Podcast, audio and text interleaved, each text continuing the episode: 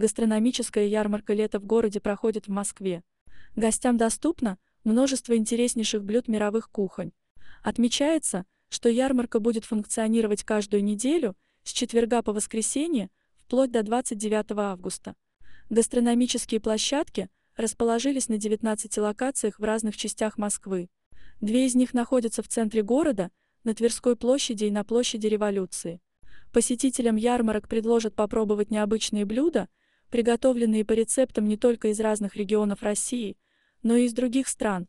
Рестораны-участники презентуют пасту в головке сыра пармезан, куриные крылышки по-ямайски, испанское жареное молоко на палочке, тыкву-гриль с беконом.